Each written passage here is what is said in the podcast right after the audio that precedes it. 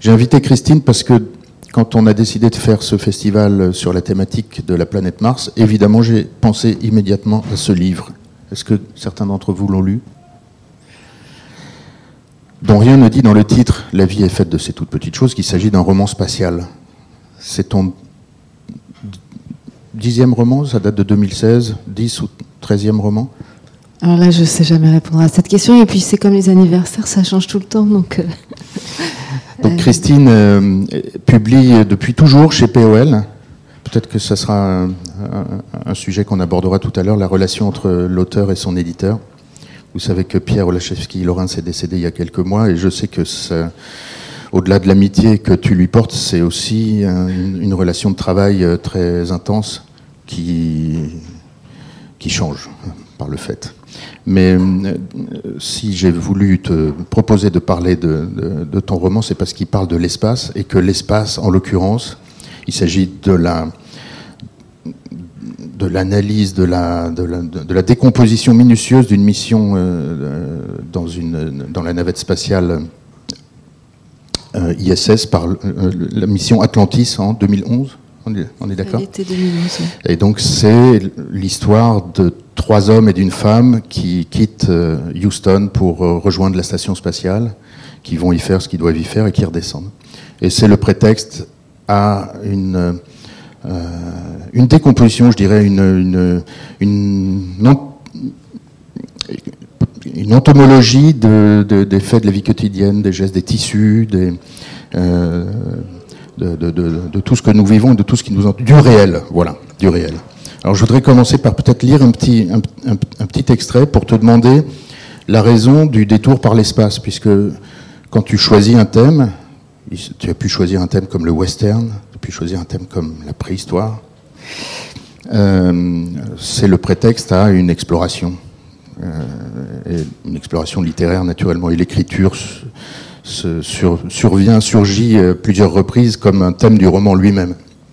Alors on va lire un petit extrait si vous voulez bien. Et puisqu'on est à l'Institut français de la mode, je vais commencer par un sujet qui a été abordé hier, puisqu'on a fait, on a fait, un exposé, on a, entendu un exposé sur euh, la, mode du Space Age et le rôle de l'espace dans l'inspiration des créateurs de mode. Il faut aussi que je prenne mes lunettes, pardon ça va, ça va évoquer des choses à, ceux qui étaient là hier et pour la conférence d'Ivan Jacob.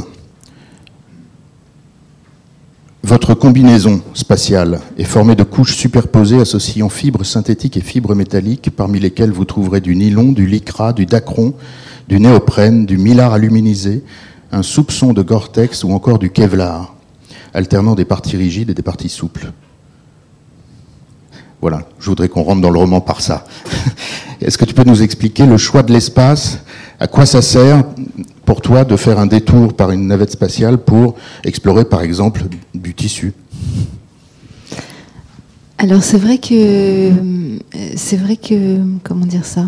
Il y avait une espèce d'élargissement comme ça géographique. Les deux premiers romans se passaient en, en Normandie ou dans le Nord, plus ou moins au bord de la mer. Le deuxième, c'était quand même sur la préhistoire, donc en, Picardie, dans le 19e siècle, un ancêtre, euh, un ancêtre de la préhistoire qui s'interrogeait lui-même sur, euh, sur l'histoire des hommes dans sa région. Et puis ensuite, il y a eu des, des romans américains et des romans japonais. Et voilà, c'est vrai que s'élever dans l'espace, c'était encore une manière d'aller envisager un autre territoire. J'aime dans l'écriture aller, aller travailler peut-être des espaces que je connais moins. Enfin, je n'écris jamais sur euh, le quartier dans lequel je vis, la ville dans laquelle je vis, mais toujours dans des dans des paysages comme ça qui sont aussi fantasmatiques, enfin qui sont des paysages qui, qui travaillent nos imaginaires, l'imaginaire américain, l'imaginaire japonais de plus en plus, et puis évidemment l'imaginaire spatial. Et hum, le, le comment dire, le, point d'attache plus anecdotique, c'est que le Centre national des études spatiales, qui a une revue de littérature, m'avait commandé une nouvelle. Euh, donc la contrainte, c'était que ça se passe dans l'espace. J'avais fait quelques recherches et j'étais tombée sur cette dernière mission de navette Atlantis, donc euh, ce qui s'est élevé en juillet 2011. C'est la dernière mission. Il n'y a plus de navette spatiale américaine qui s'envole pour l'instant. Quand on veut partir sur la station spatiale internationale, il faut partir du Kazakhstan. Et ce qui m'avait touché, c'était l'idée que c'était une dernière fois et l'idée de toute la dernière, des dernières fois que ça impliquait, aussi bien pour les astronautes que pour ceux qui étaient restés au sol et qui, qui avaient travaillé pendant des années sur la navette. Et j'avais écrit une petite nouvelle qui racontait euh, le voyage en voiture de deux amis de l'aéroport jusqu'à l'aire de lancement et qui, euh, voilà, qui, qui, qui, pense, qui allait assister au lancement et qui pensais à aussi Armstrong euh, qui a alluni manuellement ce que j'ai appris à ce moment-là. Je, ne savais pas. les ordinateurs euh, se sont interrompus au moment où ils devaient allunir et l'alunissage a eu lieu manuellement, ce qui est quand même un tour de force. Voilà. Donc, mais j'ai été frustrée parce que à la fin de cette nouvelle, au fond, euh, j'étais restée, mes personnages étaient restés au sol. Donc j'ai eu envie de m'envoler avec la navette. j'ai demandé au, au, Centre national des études spatiales s'il faisait des résidences ils font des résidences, alors ce ne sont pas vraiment des résidences parce qu'on n'est pas rémunéré, mais en tout cas ils facilitent des échanges et donc j'ai rencontré d'abord euh, deux astronautes français, Jean-François Clairvoy et Claudie Aigneret. Et puis je suis allée aux États-Unis aussi rencontrer Sandra Magnus qui est euh, l'héroïne du roman, qui est donc euh, l'une des donc qui est l'astronaute femme qui est partie sur ce sur ce dernier voyage. Et sur le passage que, que tu as lu, bon, qui est vraiment très très court et qui n'est pas très représentatif peut-être de l'écriture. Une, une, mais... une articulation avec un sujet dont on a parlé assez longuement hier. Oui. Euh, euh, en fait, il y a des. Euh, je pensais ça avant de, de, venir vous voir, et puis j'ai lu, il y a eu un article que qu'une universitaire a écrit sur euh, mon usage du, costume dans les romans. Et elle disait que certains de mes romans étaient des romans à costume dont la vie est faite de ces toutes petites choses. Et c'est vrai qu'il y a souvent des scènes d'habillement. Déjà, en journée américaine, il y avait une scène euh, sur le football américain où j'invitais le lecteur à endosser la, tenue du joueur de football. Et là, il y a deux séquences euh, d'habillement. Il y a l'habillement des astronautes juste avant le départ et puis l'habillement juste avant la, sortie extravéhiculaire. Et, chaque fois, je crois qu'il y avait un petit vous qui s'est glissé là dans le passage que vous avez entendu. En fait, j'invite le lecteur aussi à endosser ses tenues. Et j'aime les décrire de manière assez précise, mais aussi, euh, au fond, je crois que écrire comme lire, c'est une affaire de déguisement. Et, écrire, euh, écrire western, c'était voilà, c'était aussi vous inviter à endosser la, panoplie du cow-boy, ou bien dans l'évaporation de l'oncle qui se passe dans le Japon ancien, vous inviter à endosser le kimono. Et là, très explicitement, vous invitez à endosser les, les costumes des astronautes. Euh, dans western et dans l'évaporation de l'oncle, je crois que ça me permettait aussi de traiter de sujets qui pouvaient être des sujets soit douloureux, comme dans Western, qui est l'histoire d'une réparation. On s'aperçoit que le héros, qui est un cow-boy, a, vu euh, les membres de sa famille mourir sous ses yeux quand il était enfant. Et ça se termine par un gunfight au crépuscule. Voilà, c'est l'histoire d'une réparation.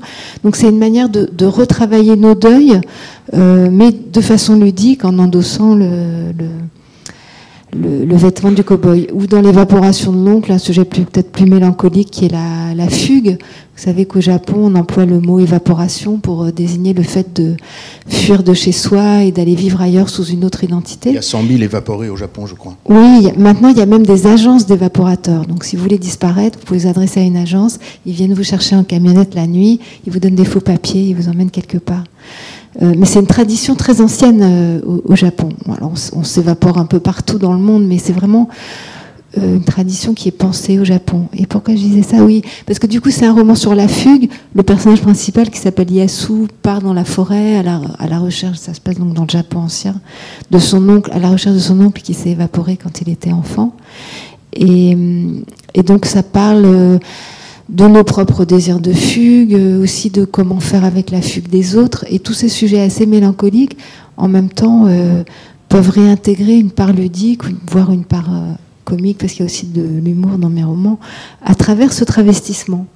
Et voilà, et c'est presque cette histoire-là de, de revêtir des costumes comme ça, de, euh, c'est presque une métaphore de, ce qui se passe dans la lecture, au fond, de l'identification au personnage. Voilà, c'est aussi une façon d'aller revêtir provisoirement d'autres vêtements, de se déguiser le temps de la lecture, comme pour moi euh, le temps de l'écriture. L'espace spatial, pour toi, euh, c'est comme le Japon, c'est un lieu de un lieu où on transpose un imaginaire, où on explore un réel qui permet d'ouvrir d'autres portes Oui, et puis c'est aussi un, espace qui obéit à d'autres lois physiques que celles que nous connaissons. Et ça, c'est quelque chose qui me touchait beaucoup de voir, euh, quand on visionne des images euh, sur Internet, il y a énormément d'images qui ont été postées, euh, des astronautes dans l'espace, et qu'on voit ces corps en suspension. Il y a quelque chose de presque lyrique dans ces déplacements. Je trouve qu'il y a quelque chose de très beau à, à ça. Et aussi, ce qui m'intéressait, c'était que ça implique évidemment de reconfigurer complètement son rapport aux objets. Euh, tout vole autour de soi, donc il faut des scratchs pour accrocher les choses. Il faut être très méticuleux dans ses manipulations. Euh, et les astronautes, même les plus chevronnés, s'amusent encore. Vous pouvez le voir sur les petites vidéos qu'ils postent, euh, par exemple, au moment des, repas, à lâcher une tomate cerise et à la gober. Donc la tomate cerise s'envole et voilà. Tout, est reconfiguré le rapport au corps, le rapport à la toilette, le rapport à l'eau, euh, le rapport à la nourriture et, toute la manière de, toucher les objets. Et, et ça, c'était quelque chose qui m'intéressait beaucoup parce que j'avais aussi envie qu'à travers le livre et qu'à travers euh, la, description de ce rapport nouveau du corps à l'espace, vous soyez reconduit à, envisager euh, votre, rapport quotidien des objets euh, courants et qui est un rapport auquel vous ne songez pas forcément. C'est-à-dire que là, on est dans une situation où le verre qui n'est pas tout à fait vide ne s'élève pas et ne se renverse pas, où j'ai pas besoin de me raccrocher quelque part pour ne pas m'élever pendant que je vous parle, où voilà, les objets sont assez stables. On vit dans un monde dans lequel on peut tomber, on se fait mal, on brise nos objets aussi. Tout ça, ça n'arrive pas dans l'espace. On ne peut pas tomber, on ne peut pas casser les objets. En revanche, si les objets sont placés relativement en équilibre, on est dans un monde beaucoup plus stable, beaucoup moins mobile que dans l'espace où, dès qu'on lâche quelque chose, ça va son, chemin. Il y a un mot-clé dans, dans ton roman qui est celui de impesanteur. Alors on a tendance à parler d'apesanteur, mais tu as choisi l'impesanteur. Oui, en fait, les astronautes parlent d'impesanteur euh, simplement pour ne pas confondre. Enfin, il n'y a même pas une raison très lexicale, très approfondie. C'est juste que quand on dit l'apesanteur, on ne sait pas si on dit la pesanteur ou l'apesanteur. C'est pour ça qu'ils disent l'impesanteur, parce qu'à ce moment-là, il n'y a pas d'ambiguïté euh, à l'oral je sens aussi une volonté de précision technique, mmh. nourrie par des conversations avec Claudie Aigneret, euh, Sandra, euh, dont tu viens de parler, ou d'autres. Donc oui. il y a un, énorme travail de, de, recherche. Oui, il y a une fascination pour le vocabulaire technique, mais ça, cette fascination, c'est vrai que je l'avais dans tous mes romans, que j'aime que la phrase. Enfin, j'ai cette idée-là aussi que le roman est là pour retenir ce qui s'enfuit de manière générale, alors c'est-à-dire l'expérience, le, sentiment de l'instant, euh, mais aussi les vocabulaires désuets, euh, aussi les argots désuets, aussi. Et, euh, mais aussi les termes techniques, par exemple. Et dans ma phrase, j'avais l'habitude de pouvoir. Mes phrases sont souvent assez longues, de pouvoir prendre aussi bien parfois une onomatopée ou un terme technique, mais qui aurait la même fonction paradoxalement que l'onomatopée, qui serait juste de réveiller la phrase, peut-être de réveiller le lecteur, mais surtout de réveiller la phrase, qu'un petit incident se passe dans la phrase, dans l'espèce de fluidité qu'elle a, que tout d'un coup il y ait une onomatopée ou un terme technique euh, assez hermétique, pour que euh, voilà que la phrase soit qu'une petite hétérogénéité rentre dans la phrase qui la réveille. Là, il y a un travail aussi sur, le, sur les termes techniques, mais qui est plus qui n'est pas didactique, ça ne se veut pas didactique, mais on peut apprendre des choses. Voilà, c'est la première fois, je pense qu'en lisant un de mes romans, on peut vraiment apprendre des choses. Et si on veut le lire pour apprendre euh, des choses sur, euh, sur un vol spatial, voilà, ça, a cette vertu documentaire aussi. Absolument. Et en, en même temps, c'est un livre sur ces toutes petites choses qui sont révélées par l'espace, mais qui existent en dehors de l'espace. Euh, donc l'espace est un détour pour regarder autrement, euh, je ne sais, des larmes, des spaghettis, euh, un vêtement comme on vient de le voir. Il y a un passage sur les larmes que je, cite parce qu'il est magnifique. Il faut faire attention ici avec les larmes. Ici, c'est là-haut. Au lieu de couler bien gentiment sur les joues, comme sur la terre, elles formeraient des petites billes qui demeureraient un temps suspendues au bord de ses cils avant de se décoller et de s'en aller volter parmi eux. Et imaginez alors ces dix individus regroupés devant l'écoutille en train de se quitter, le corps léger comme plume, qu'ils s'efforcent de maintenir à la verticale et à même hauteur pour que tout ça ait l'air de quelque chose, et parmi ces corps, des bulles de liquide lacrymal qui se fraieraient leur chemin comme ça, transparentes, délicates, comme des perles, qui se faufileraient brillantes, réfléchissant la lumière, tachetant la scène de points chatoyants et mobiles, de minuscules sphères miroitantes qui tournoieraient doucement dans un effet d'une joliesse presque idéale.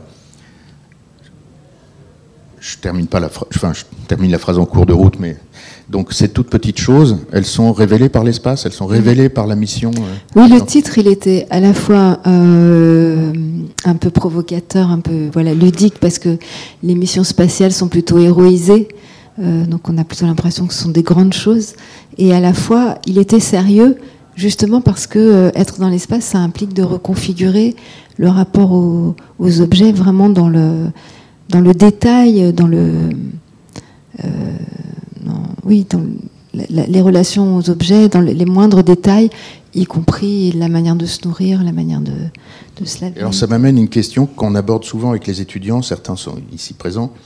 Euh, on fait des exercices d'écriture, d'ailleurs euh, peut-être qu'on pourrait en faire un ensemble euh, Mmh, l'année prochaine. J'ai tendance à dire aux, aux étudiants, écrire, c'est pas écrire, c'est regarder. Et euh, en général, les étudiants qui écrivent le mieux sont ceux qui écrivent le moins bien. Je ne sais pas si je me fais comprendre. Les bons textes sont des textes écrits par des gens qui croient ne pas savoir écrire, qui font des fautes d'orthographe, qui ont pas. Mais je m'en fous complètement. C'est souvent ceux-là qui voient les, les choses, qui voient ce qui a du relief. L'écriture ensuite se travaille bien sûr, mais l'essentiel n'est-il pas de regarder et de regarder d'un œil neuf. Alors cet œil neuf est rendu possible ici par le détour dans l'espace, sans doute. C'est une question que, que, je te pose, mais je- je- j'aime bien ce mot russe de ostranenie que j'utilise, qui est vraiment un, un truc essentiel pour moi, qui est de voir les choses d'un œil, bon, les choses familières, ici des spaghettis ou la paire de chaussettes de Sandra qui est restée coincée dans la station spatiale, etc. Mais de, de, de, de, de voir les choses d'un œil, euh, voilà, faire un petit pas de côté et regarder différemment, voir ce qu'il faut voir. En tout cas, regardez, c'est sûr. Je ne suis pas certaine que le rapport à l'orthographe soit inversement proportionnel. Non, non, mais c'est une expérience que je fais, c'est que, c'est que, Oui, on- oui. enfin, Mais regardez, oui, euh, je pense vraiment. euh, bon, après, il y a peut-être aussi que sentir, que écouter, etc. Tout ça, ça travaille aussi l'écriture.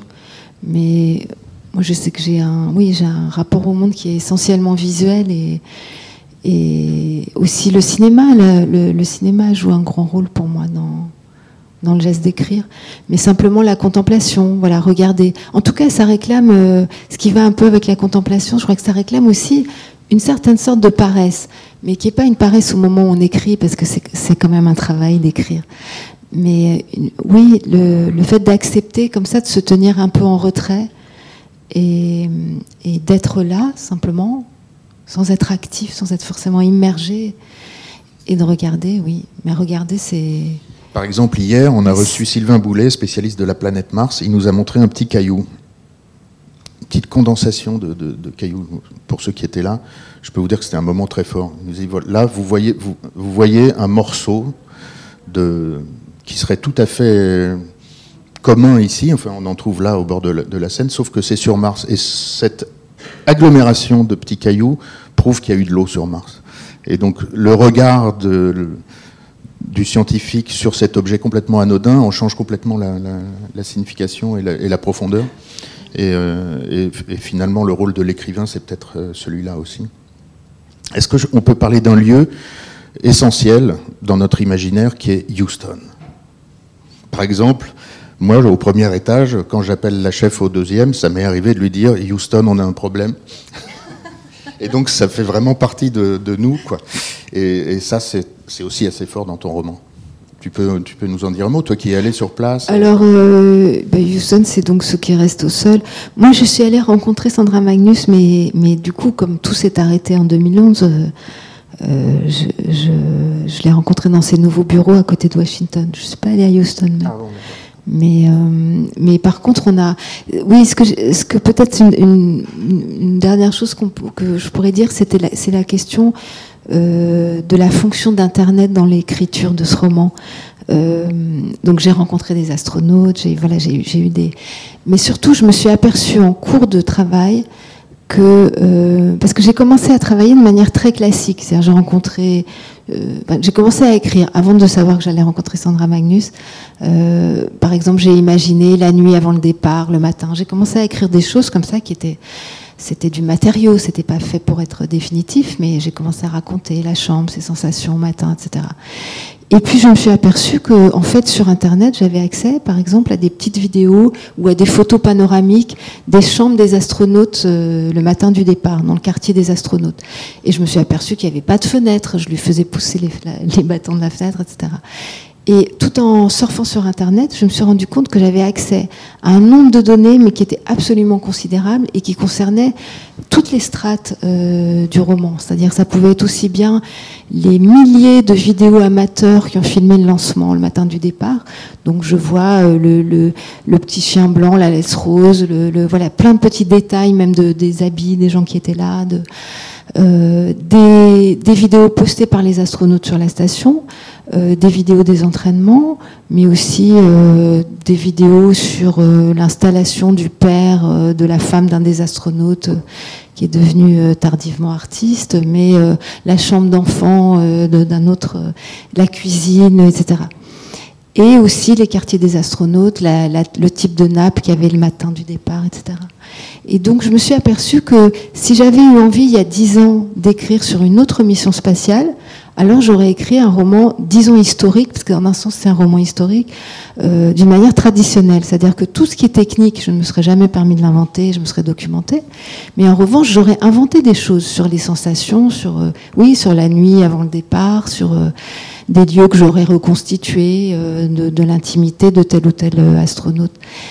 Et, et là, j'avais accès à, des informations sur tout, ça n'avait plus aucun sens d'inventer. Donc je me suis fixé cette règle que tout serait vrai dans le roman. Donc tout est vrai jusqu'à jusqu'au motif sur le sucrier euh, le matin du départ, jusqu'au petit pansement sur le doigt de Sandra à un moment. On, peut aussi, quand on cherche bien, avoir accès à des, images de chaque jour sur de cette mission-là, comme d'autres d'ailleurs, euh, sur la station spatiale internationale. Donc les couleurs des polos tel ou tel jour, des, des vêtements qu'ils portent sur la station sont, sont vrais. Tout est vrai en fait. Et je me suis trouvée, bah, tout ça, ça, va, je pense que déjà ça commence à paraître normal, et puis dans deux ans ça paraîtra tout à fait normal. Mais pour moi qui ai commencé à écrire sans l'existence d'Internet, c'était vraiment comme une bascule, et j'ai vraiment éprouvé une sorte de vertige à, avoir cette saturation d'images, et essayé, j'ai essayé de transmettre ce vertige aussi au lecteur en saturant aussi le roman comme ça de petits détails. Et, hum, il y a eu un moment où, où ça a été un peu difficile pour moi, cette, cette règle, que tout soit vrai, parce que j'avais. Ce qui est agréable quand on écrit un roman, c'est que on produit un monde par la phrase, c'est-à-dire ce qui n'était pas là deux minutes auparavant, en tapotant l'ordinateur, on fait exister aussi des espaces bon, qui, qui, réclament l'imagination du lecteur pour être co-créés, mais qui sont produits par la phrase. Là, tout préexistait. Euh, et donc, le, tout le travail, ça a été d'essayer de retrouver de la fantaisie, parce que pour moi c'est important, euh, tout en restant, tout en ne, ne, ne, portant jamais atteinte à ce contrat de, de vérité. Donc tous les détails sont vrais dans le roman, mais voilà, j'ai essayé d'en faire quand même un roman qui, qui conserve la part d'humour des autres romans et, d'injecter de la fantaisie autrement. Alors, il y a un autre sujet, mais on, on, en parlera une prochaine fois, qui est un grand sujet euh, qui est lié à aussi notre génération.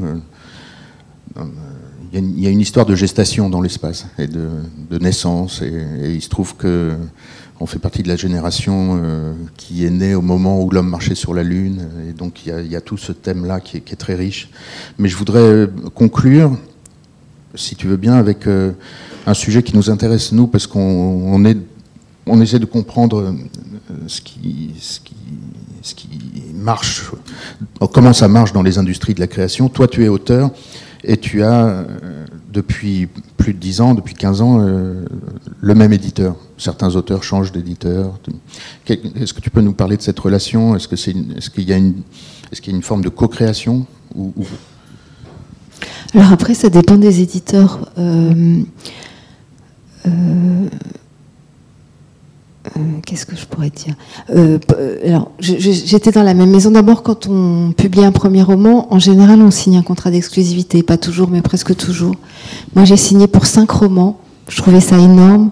J'avais, je me souviens très bien que j'avais dit à Paul Tchaikovsky, mais je pourrais pas signer sur pour trois parce que j'écrirais jamais cinq romans. Ça m'avait paru déjà une telle étape. Et oui, le premier roman est sorti, euh, je crois, en, oui, 2001, en février 2001. Euh, et puis pour moi, voilà, les, lieux très importants de l'édition euh, française, c'était les éditions de minuit, les éditions POL. Euh, J'aime bien aussi ce que fait Verdier. Voilà, pour moi, c'était vraiment un lieu. Enfin, ça, ne me serait pas venu à l'idée de toute façon de proposer mon manuscrit ailleurs. Après, pour le Tchaïkovski-Laurent, c'était quelqu'un qui n'était pas du tout interventionniste. Alors, euh, bon, il y a des choses qui. J'apprends qu'il y a quand même des, des auteurs qui le faisaient un, peu travailler, mais il avait un, une espèce de mythe fondateur de sa pratique éditoriale qui était que quand il était très jeune et qu'il était lecteur pour une autre maison d'édition, il avait reçu un manuscrit qu'il trouvait très très bien, sauf un chapitre. Donc il dit ça en comité de lecture et on lui dit très bien, on écrivait à l'auteur en ce sens. Entre-temps, euh, le livre de l'auteur est pris chez un autre éditeur et quand il sort, Paul Tchaikovsky l'achète, le relit et il trouve qu'évidemment ce chapitre était absolument nécessaire. Alors j'appelle ça un mythe fondateur parce que c'est aussi comme une petite histoire bien commode, euh, mais c'est une histoire qu'il aimait raconter. Et, c'est vrai qu'il avait une très très grande prudence. Euh, moi je sais que par exemple pour le premier roman, que, alors que donc voilà j'étais toute toute neuve. Euh, euh, pour le premier roman, il m'a fait une seule remarque. Il n'aimait pas un mot que j'avais employé qui était oblomovite et qui, dans mon idée, c'était la maladie d'Oblomov. Donc voilà, cette fameuse paresse dont je parlais, mais qui, quand elle est extrême, sans doute euh, aussi empêche. Voilà, il faut être un peu paresseux pour écrire, mais pas trop trop non plus. Et moi, j'y tenais, et du coup, voilà, on l'a gardé. Donc, euh, c'était quelqu'un à la fois qui ne souhaitait pas intervenir et en même temps qui était très à l'écoute euh, des réponses. C'est-à-dire que s'il faisait une suggestion ou s'il proposait quelque chose, c'était toujours, euh, c'était toujours l'auteur en dernier recours qui, choisissait. Donc ce qui me manque, enfin, c'est un sujet qui est encore euh, un peu douloureux pour moi, mais ce qui me manque, c'est moins une relation de travail, parce qu'au fond, il y avait, il y avait très peu de. Moi, j'aimais bien lui poser des questions. J'aimais bien lui dire oui, mais vous pensez que ce paragraphe ou que etc. Mais pour lui, c'était important de ne pas être dirigiste dans sa pratique d'éditeur.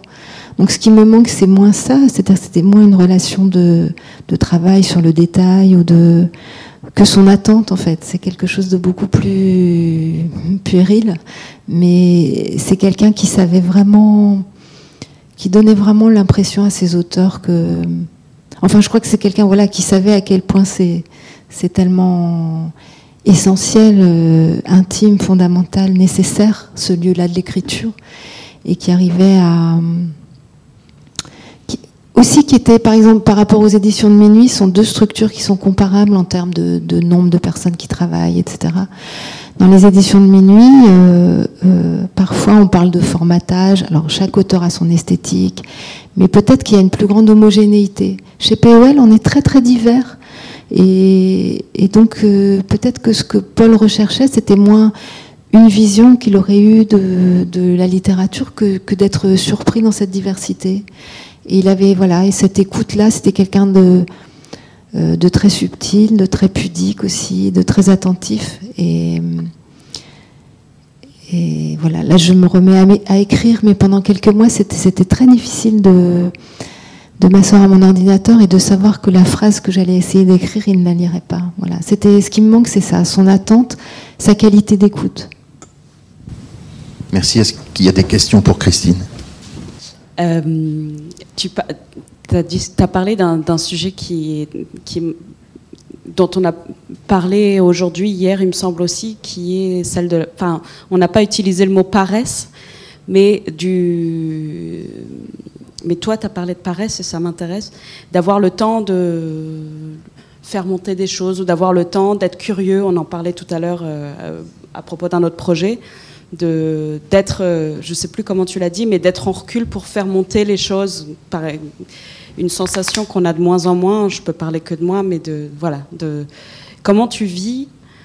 Est-ce que c'est quelque chose, c'est un exercice, c'est quelque chose qui t'est naturel Est-ce que tu te oblige à te fermer. Enfin, on pourrait passer sa vie à lire des trucs tout le temps ou à écouter des tas de trucs ou à voir tout. Comment tu fais pour être dans le vide? Est-ce que c'est quelque chose auquel tu te contrains ou est-ce que tu as toujours été comme ça? C'est quoi ton. T'es paresseuse comment C'est très indiscret ça. Euh, je crois que, hélas, je commencerai par dire hélas, j'ai toujours été paresseuse. Euh, mais voilà, je crois que la période l'oblomovite, voilà, c'est une période que j'ai connue quand j'étais jeune fille, je crois, les grasses matinées qui durent trop longtemps, tout ça. Donc voilà, il y a une paresse. Si la paresse est trop forte, elle empêche peut-être d'écrire, mais c'est plutôt une paresse. Ce que je voulais valoriser par rapport à l'écriture, justement, la paresse contemplative, la paresse. oui, la paresse, en fait, en tant qu'elle peut Parfois, la paresse, elle est, elle est une manière de ne pas être aussi. Voilà, ça c'est l'oblomovite peut-être. Elle est une manière de s'absenter du monde, ça, ça serait l'oblomovite. Mais à l'inverse, la paresse, elle est aussi une manière de se rendre disponible à l'instant et au fond d'avoir un rapport harmonieux au monde. Hein. C'est-à-dire d'être simplement là, non, voilà, un rapport. Euh, et pour contempler, voilà, je crois que oui, pour contempler, il faut se poser. Mais voilà, j'adore aussi, j'adore regarder tout, en fait, les lignes d'un paysage, euh, des visages, comment les corps bougent, comment les gens bougent quand ils parlent, ce qu'ils font avec leurs mains, les histoires que ça raconte. Mais concrètement, ça veut dire que tu, tu prends du temps pour ça. Enfin, comment tu, tu, tu, tu as un tel, enfin, tu, tu regardes pas tes applis, comment ça se passe? Pour, ceux, pour celles et ceux qui n'étaient pas hier présents à la conférence de Xavier Romatet, il y a quand même beaucoup de sujets qui, qui font écho les uns aux autres. J'ai zéro appli sur mon téléphone. Je, ne suis pas très, voilà, je suis encore un peu, un peu dinosaure. Euh, mais après, je suis, je aussi capable de, bien sûr, je suis capable de me perdre sur Internet et regarder des choses sur Johnny Depp et voilà et de et d'aller de, voilà. Je peux aussi me perdre là-dedans. Et mais je crois que j'ai aussi la chance d'avoir beaucoup de temps pour moi. Euh, je fais deux ateliers d'écriture par semaine et le, le reste du temps. Euh, j'écris. Donc voilà, c'est vrai que j'ai aussi ce luxe-là d'avoir beaucoup de temps pour regarder. Alors je voudrais juste, conclure avec Julien, parce que, ce que ce que dit Christine fait écho à ce que j'ai entendu de ce que tu disais hier, c'est-à-dire que l'espace est un propulseur d'imaginaire. Voilà. Il y a l'espace, ce qui se passe dans l'espace se passe ici essentiellement. C'est pour ça que Houston, quand on voit l'atterrissage de Curiosity sur Mars et l'ambiance dans la salle à Houston, c'est quand même sur Terre que ça se passe, à travers l'espace. Et, ton roman, c'est ça, c'est la station spatiale te permet d'amplifier, je sais pas, une émotion, euh, euh, un regard euh, nouveau sur les choses. Enfin, je sais pas, tu es d'accord avec ça, Julien? Oui, moi, ce qui m'intéresse, je, vais le lire. Ce qui est intéressant dans l'ISS, on en avait parlé, c'est moi je le vois comme, euh, comme une acropole, un lieu qui appartient à tous, un lieu qui n'est à personne, un lieu que tout le monde connaît, un lieu où personne n'est allé, mais au fond 0,1% des humains sont allés à Athènes. C'est un lieu qui physiquement est plus élevé, comme les Machu Picchu, comme le sont les pyramides, comme les Angkor. Et pour l'instant, de ce lieu-là, on en a fait une salle de sport améliorée où on a des athlètes, alors Thomas Pesquet fait partie de cette génération de gens beaucoup plus complets. Euh, il y a un film d'ailleurs très joli qui est fait sur lui où il fait du saxophone, etc. Mais, l'idée, c'est de faire de ce lieu-là, d'intensifier en fait ce qu'on y fait. Pour, enfin, pas une cathédrale laïque, je ne sais pas, mais, mais, mais, ça devrait être ça en fait. Oui, c'est aussi une sorte d'utopie euh, politique, enfin avec aussi des les astronautes en parlent, ça aussi parfois le fait qu'il soit plusieurs nations qui peuvent être antagonistes au sol et. Et ce qui est fou, c'est qu'on le voit. Et, c'est un lieu qu'on n'a pas, en, tant qu'espace architectural, qu'on n'a pas, qu'on pas encore intensifié. Et, c'est formidable qu'il y ait des livres là-dessus. Peut-être c'est de la euh, avec Oculus, la réalité augmentée pour, que des gamins se l'approprient. Je sais, il y a une, fille que j'aime beaucoup qui est une euh, space artist. Donc elle se qualifie, c'est une Australienne, pour être la première astronaute envoyée en tant qu'artiste. Euh, et donc il faut qu'on envoie cette génération-là dans ce lieu-là pour, euh, si ça a vraiment du sens d'être là-haut, c'est censé produire euh, de nouvelles pensées. je sais pas, enfin, fatigué. On termine là-dessus? Oui, c'est parfait. Merci. Merci beaucoup, Christine.